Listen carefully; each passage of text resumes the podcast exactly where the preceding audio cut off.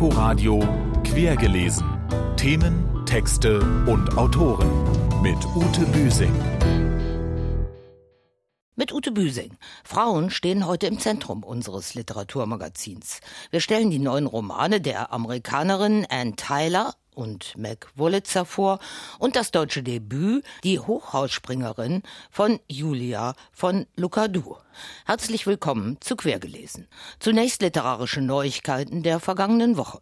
Seine Schriftsteller- und Dramatikerkarriere nahm in Prag ihren Ausgangspunkt. Dort rundete sich auch am Freitag sein 90. Geburtstag. Pavel Kohaut. Unser Korrespondent Peter Lange berichtet aus Prag. Vieles in meinem Leben ist wirklich wie erfunden, sagt Pavel Kohout, immer noch hellwach, sehr rüstig mit weißem vollem Haar. Als idealistischer junger Mann geht Kohout nach dem Krieg zu den Kommunisten. In ersten Gedichten preist er Stalin, aber schon während der Armeezeit merkt er, dass da etwas nicht stimmt mit diesem System. Er verarbeitet es 1955 in einem Bühnenstück. Erster Konflikt mit dem Regime begann mit einem Drama. Es hieß Septembernächte und es spielte in der tschechoslowakischen Armee. Es ist sein Durchbruch als Dramatiker. Natürlich bekommt er Schwierigkeiten mit der Partei, aber weil Khrushchev die Entstalinisierung eingeläutet hat, bleibt es für Kohout ohne Konsequenzen. Über 20 Stücke schreibt er im Laufe seines langen Lebens, dazu zwei Dutzend Romane, viele Parabeln auf den schwer erträglichen kommunistischen Alltag, aber in einer leichtfüßigen Sprache mit Humor und Ironie. Im Prager Frühling engagiert sich Pavel Korhut an der Seite der Reformkommunisten. 1977 gehört er zusammen mit seinem Freund Václav Havel zu den Mitautoren der Charta 77. Das Regime schlägt zurück. Korhut bekommt Aufführungsverbot. 1979, während eines Gastspiels in Österreich, wird er ausgebürgert. In Wien ist er in den folgenden Jahren eine der wichtigen Stimmen der tschechoslowakischen Regimekritiker. Erst 1989, nach der Samtenen Revolution, kann er nach Prag zurückkehren. Auf Deutsch sind Pavel Kohouts Romane bei Goldmann und Osburg erschienen. Der Gott dieses Sommers von Ralf Rothmann ist alles andere als ein beschaulicher Sommerroman. Vielmehr setzt der in Berlin lebende Schriftsteller darin detailreich seine Auseinandersetzung mit der kriegerischen deutschen Vergangenheit fort. Dafür wurde er jetzt mit dem Uwe Jonsson Preis 2018 ausgezeichnet und für ein Gesamtwerk, in dem, so die Stifter der mit 20.000 Euro dotierten Auszeichnung, die unbestechliche Erinnerungsarbeit eine zentrale Rolle spielt. Der Gott dieses Sommers ist bei Surkamp erschienen. Zu unseren Romanen von Frauen geschrieben mit weiblichen Hauptfiguren im Zentrum. Wenn alles gesagt ist, bleibt Wolitzers unerschöpfliche Fähigkeit, Menschen zu schaffen, die so real sind wie die Schrift auf dieser Seite, und ihre Liebe zu ihren Charakteren scheint heller als jede Agenda, urteilte die New York Times über Mac Wolitzers neuen Roman Das weibliche Prinzip. Darin stellt die 59-jährige New Yorkerin die Machtfrage und lotet aus, was Feminismus heute bedeuten kann.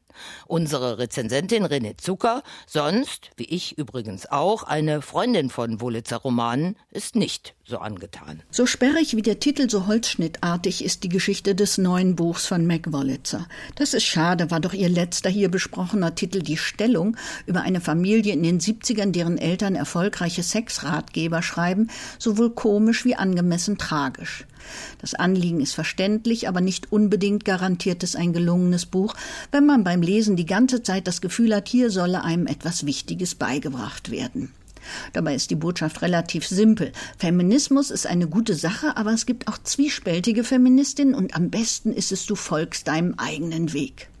Phänotypische Adressatin für diesen guten Ratschlag ist Greer, nicht German Greer, wie die berühmte Feministin der 70er Jahre des letzten Jahrhunderts, sondern Greer Kadetsky. Zu Beginn der Nullerjahre und am Anfang dieses Romans ist sie in der elften Klasse des Ryland College, obwohl sie auf eine Ivy League University hätte gehen können.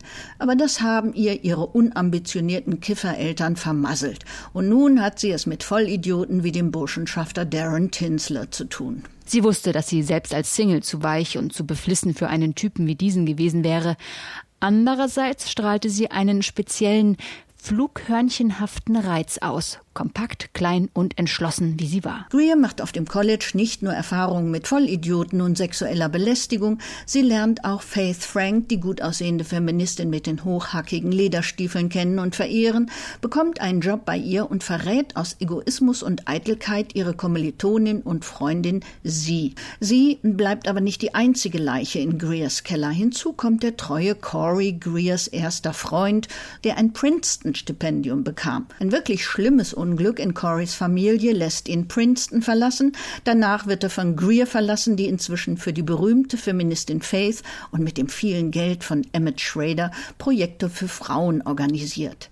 Emmett Schrader und Faith Frank hatten mal kurz und heftig was miteinander. Zurück blieb eine nicht unumstrittene, aber einander wohlwollende Stiftungs-, Investitions- und Steuerersparnisbeziehung. Berühmtheiten als Rednerinnen, das Schickimicki-Essen, die feministische Wahrsagerin mit ihren albernen Prophezeiungen. Aber wenn man eine Stiftung für Frauen ankurbeln will, Greer, weil allein schon die Formulierung Stiftung für Frauen die meisten Leute abschalten lässt, muss man manchmal sogar eine Wahrsagerin bieten. So entschuldigt Faith Frank ihr Nicht-Einschreiten, als Greer sie darauf aufmerksam macht, dass Gelder veruntreut wurden. Und ab hier geht unsere Greer ihren eigenen Weg, trennt sich von Faith, gesteht sie ihren einstigen Verrat, versöhnt sich mit Corey und sogar mit ihren verachteten Versagereltern und wird selbst eine Berühmtheit.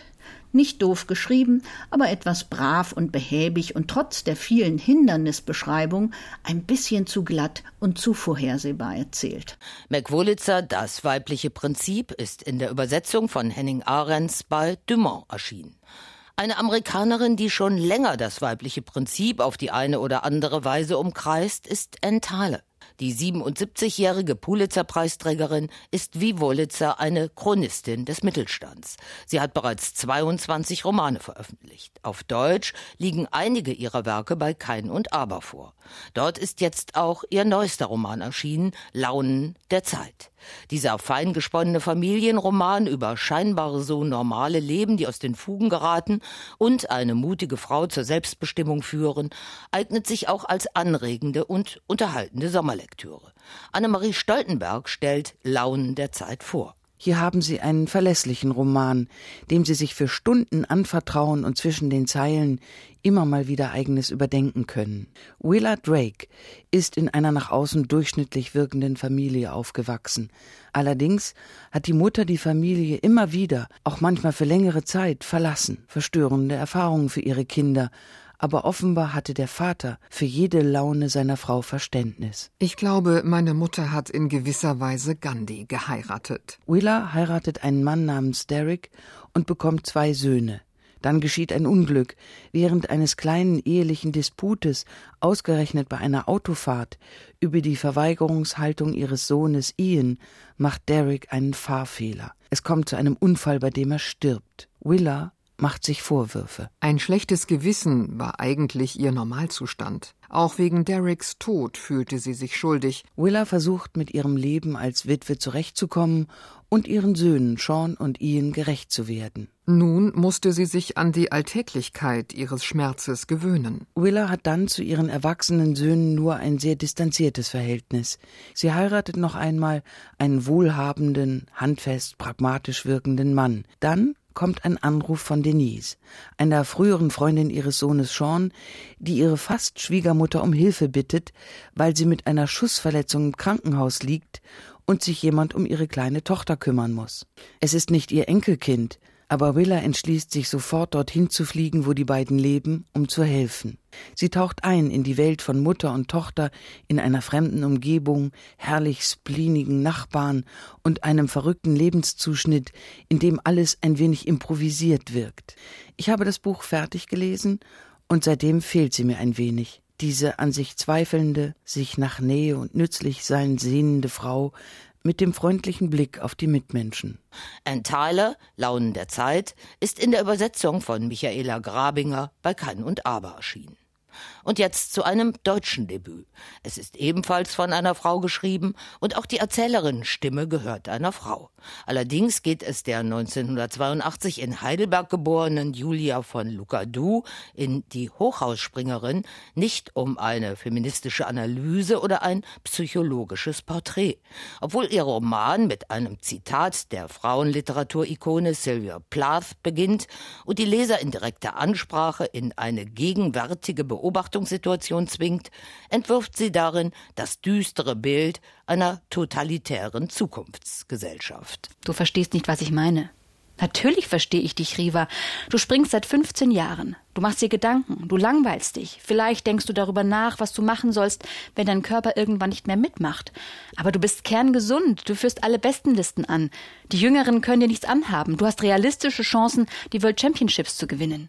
In einer namenlosen, offenbar japanischen Stadt agieren ganz und gar gläserne Menschen, vollständig überwacht und kontrolliert mit allen verfügbaren digitalen Aufzeichnungsmethoden, mit Kameras, Internet, Blogs.